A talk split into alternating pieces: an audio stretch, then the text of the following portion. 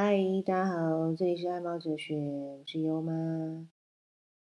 猫咪常常会喵喵叫，喵喵喵。相信很多人会觉得啊，好烦哦，不知道猫咪到底在叫什么。这是猫咪的一种喵喵叫哲学。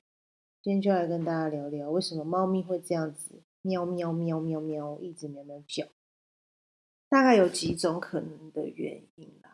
那优妈今天就跟所有猫奴来分享一下、归纳一下。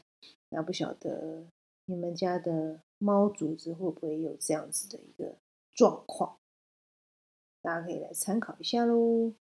那我觉得猫咪其实跟小孩子真的是蛮接近的哦，就像小孩有时候会哭啊，那我们会不知道，哎，孩子为什么会哭？哦，他可能是。第一个最有可能的情况，它的肚子饿了。猫咪也是会肚子饿的，嗯，就像我们家的悠悠，很可爱。它常常会在肚子饿的时候啊，它会常常会乱叫，然后就是会这样，好像有点六神无主的感觉吧，就是会这样子到处窜啊，咬塑胶袋啊，或是它很喜欢去抓我的墙壁。因为我的墙壁上有贴塑胶的吧，塑胶的那一种，很像文化石那样子的布置，它会用爪子去抓，然后会去用嘴巴啃，哦，会喵喵叫。那重点就是要让我知道，主子我肚子饿了，这是我们家拥有很奇妙的一个习性，我觉得也是一种蛮欠扁的哲学，有时候真的是会蛮无奈的。猫咪喵喵叫，第一个就是它肚子饿了。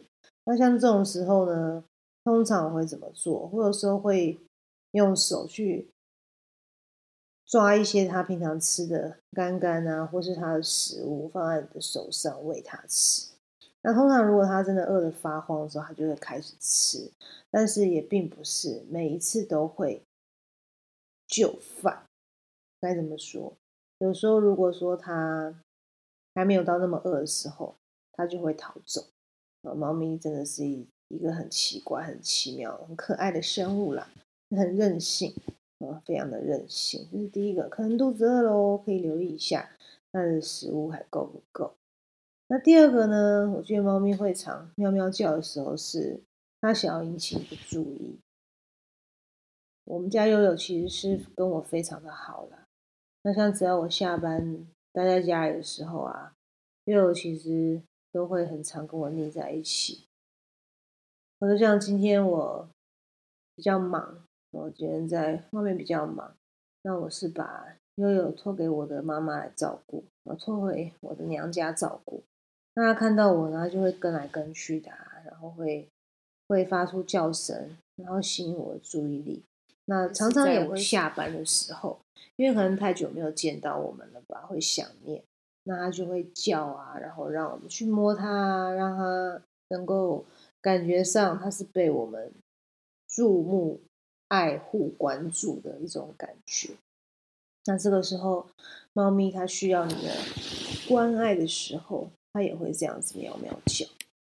那这是第二种猫咪会喵喵叫可能的状态。再来是第三种。嗯猫咪可能它会有一些身体不太舒服的状况出现的时候，也是会喵喵叫的哦。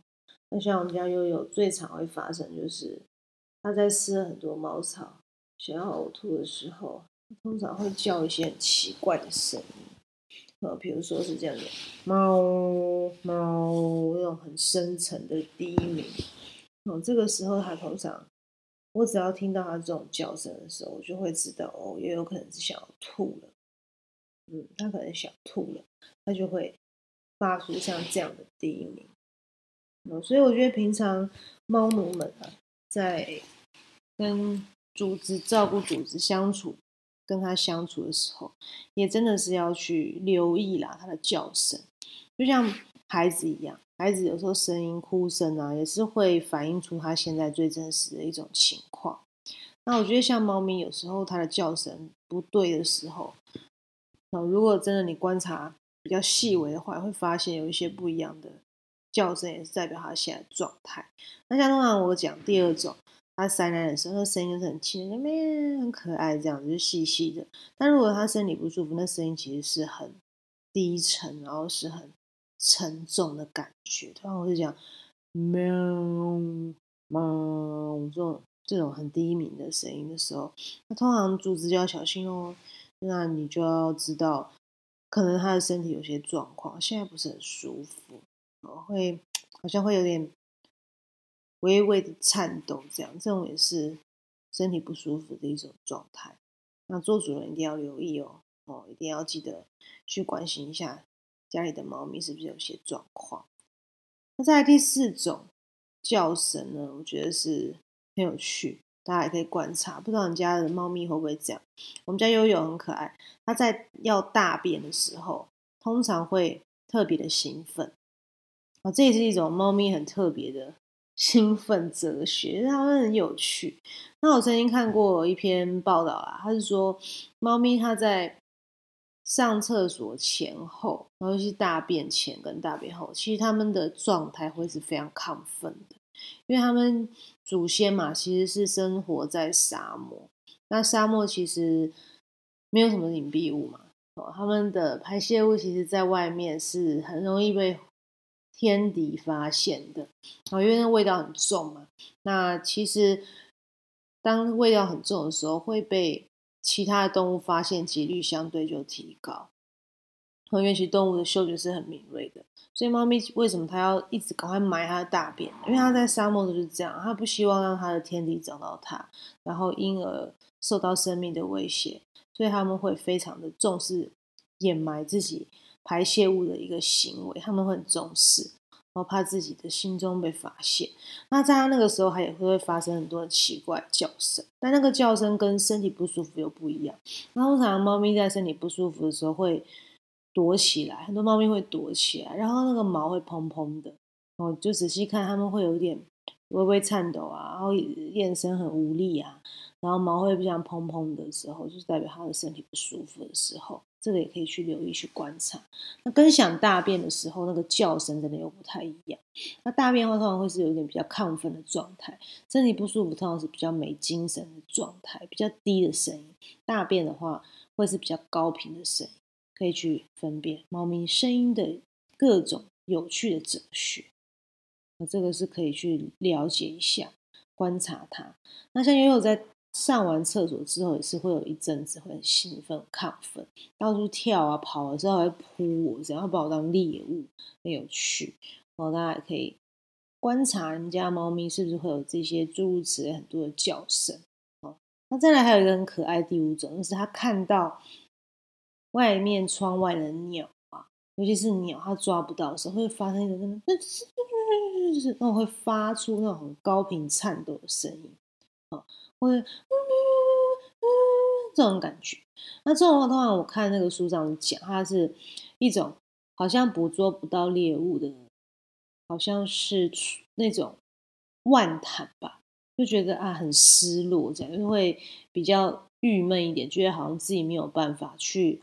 捕捉到猎物这样的一种状态，这种声音非常特别。或者有时候你跟猫玩镭射笔，它会出现那种声音，因为它抓不到猎物的那种很失望的声音，也是很特别。